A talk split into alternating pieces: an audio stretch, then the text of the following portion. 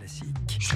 Le journal imprévisible avec Marc Bourreau. Il ne faut surtout pas ce qu'on appelle jouer comique. Il faut jouer sincère, de- presque de la tragédie. Faire le gugus sur le comique, ça ne passe pas du tout. C'est un clin d'œil au public, et là, il se méfie le public. Il dit attention, on veut que je rie.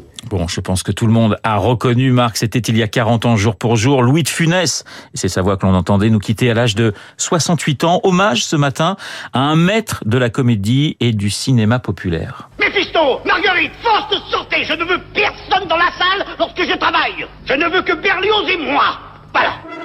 Ah Oui, de finesse, Renaud, une symphonie du rire et de personnages tout aussi caractériels. Souvenez-vous La Grande Vadrouille. de, ce- de ce chef d'orchestre, voilà, dans la Grande Vadrouille, de ce marquis odieux dans la Folie des Grandeurs. Cette année, la récolte a été très mauvaise, alors il faut payer le double. C'est normal. Les pauvres, c'est fait pour être très pauvres et les riches, très riches. De Funès, automobiliste, de très mauvaise foi aussi. Rappelez-vous le Cornio avec Bourville. Bah, maintenant, elle va marcher beaucoup moins bien, forcément. Qu'est-ce que je vais devenir, moi Eh ben, un piéton, ouais, plus Hein mes, mes- mes vacances sont foutues, Oui, ça va, ça Bah, va, ça je va. partais pour l'Italie. Écoutez, euh, prenez l'avion, ça va plus vite. Ben voilà, enfin Renaud, Louis de Funès, c'est une maîtrise des langues étrangères, But alors, you are French. un art des exclamations Saligo et des imitations en tout genre. Un caractère euh, volcanique, hein, ce Louis de Funès, un tempérament à 200 à l'heure, directement inspiré, figurez-vous, de sa famille. Mon professeur de comédie fut, à son insu, ma mère. Elle apprenait des colères, mais des colères à feintes, souvent. Elle était flocheton aussi. Ouais, elle me dit comment Comment tu dis Pendant ce temps avec sa main, elle cherchait une poire ou quelque chose, une pomme ou une morceau de tarte. Comment Paf je, le, sens- je le voyais venir. Si je riais, elle éclatait de rire. C'est la plus grande, au milieu de la plus grande colère. Silence Ravi Jacob, elle va danser Mais s'il y a un rôle majeur à retenir, vous l'avez deviné Renaud Bah, Rabbi Jacob. Oui, évidemment. Rabbi Jacob, Gérard Houry, 1973, de Funès, dans la peau de Victor Pivert, un industriel carrément raciste. Regardez, un Suisse et un Allemand. Et alors Et regardez, un Suisse et un Allemand. On n'est plus en France ici. Ah oui, ce sont des répliques cultes et des séquences comme celle avec Henri Guibert, alias Salomon. Dieu merci, Antoinette épouse un Français bien blanc. Bien blanc. Et son cheveu sur la langue. Il a un cheveu, mais il est riche. Riche comme moi et catholique comme tout le monde. Pas comme tout le monde, monsieur. Parce que moi, par exemple, je suis juif. Comment Salomon, vous êtes juif Et mon oncle Jacob, qui arrive de New York, il est rabbin. Mais il n'est pas juif. Pas si. Mais pas toute votre famille. Si. Tout ça fait rien, je vous garde quand même. Voilà, on ne s'en lasse pas de Non, cette non, ça, on séquence. s'en lasse pas. Rabbi Jacob, un récit et un personnage aussi qui ont changé Louis de Funès. Monsieur Pivert, il est anti-tout, anti-juif, anti-arabe. Et finalement, je suis beaucoup moins intolérant à la fin du film. Dis donc, Salomon. Slimane, Slimane, Salomon. Vous seriez pas un peu cousin Cousin Éloigné. Merci. Ça m'a fait beaucoup de bien à moi parce que je ne veux pas me confesser, mais enfin, j'avais des bonnes petites idées aussi anti. hein. Il doit m'en rester encore.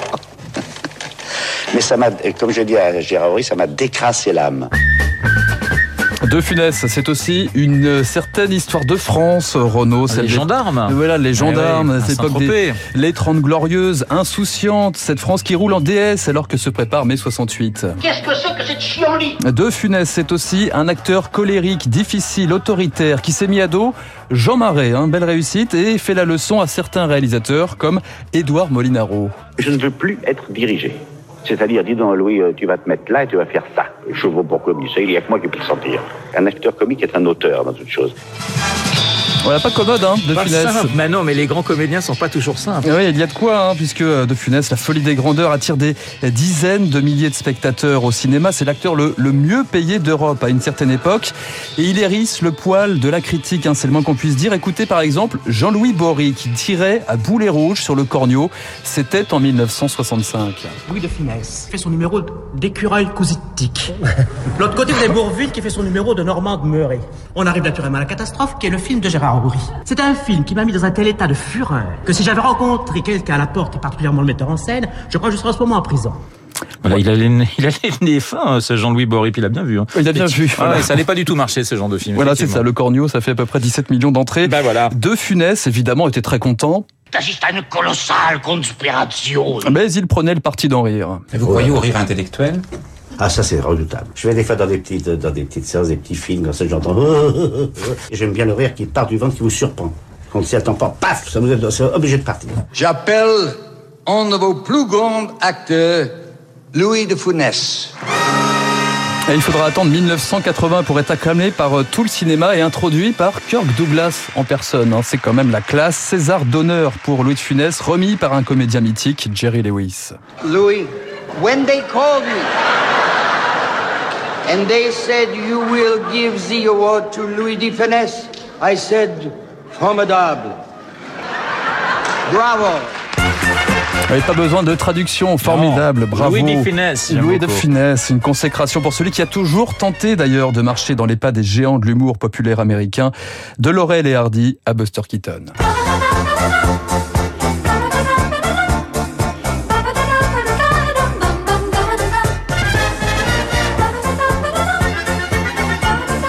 Ça, c'est l'aile ou la cuisse. Exactement. Musique de Vladimir Kosma, d'ailleurs, au passage.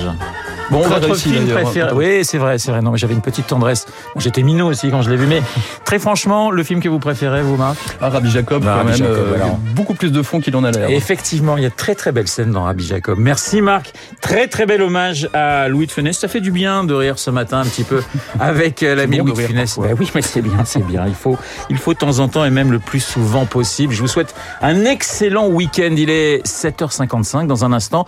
Eh bien, c'est le camarade David Barou que nous allons retrouver pour son décryptage. À tout de suite.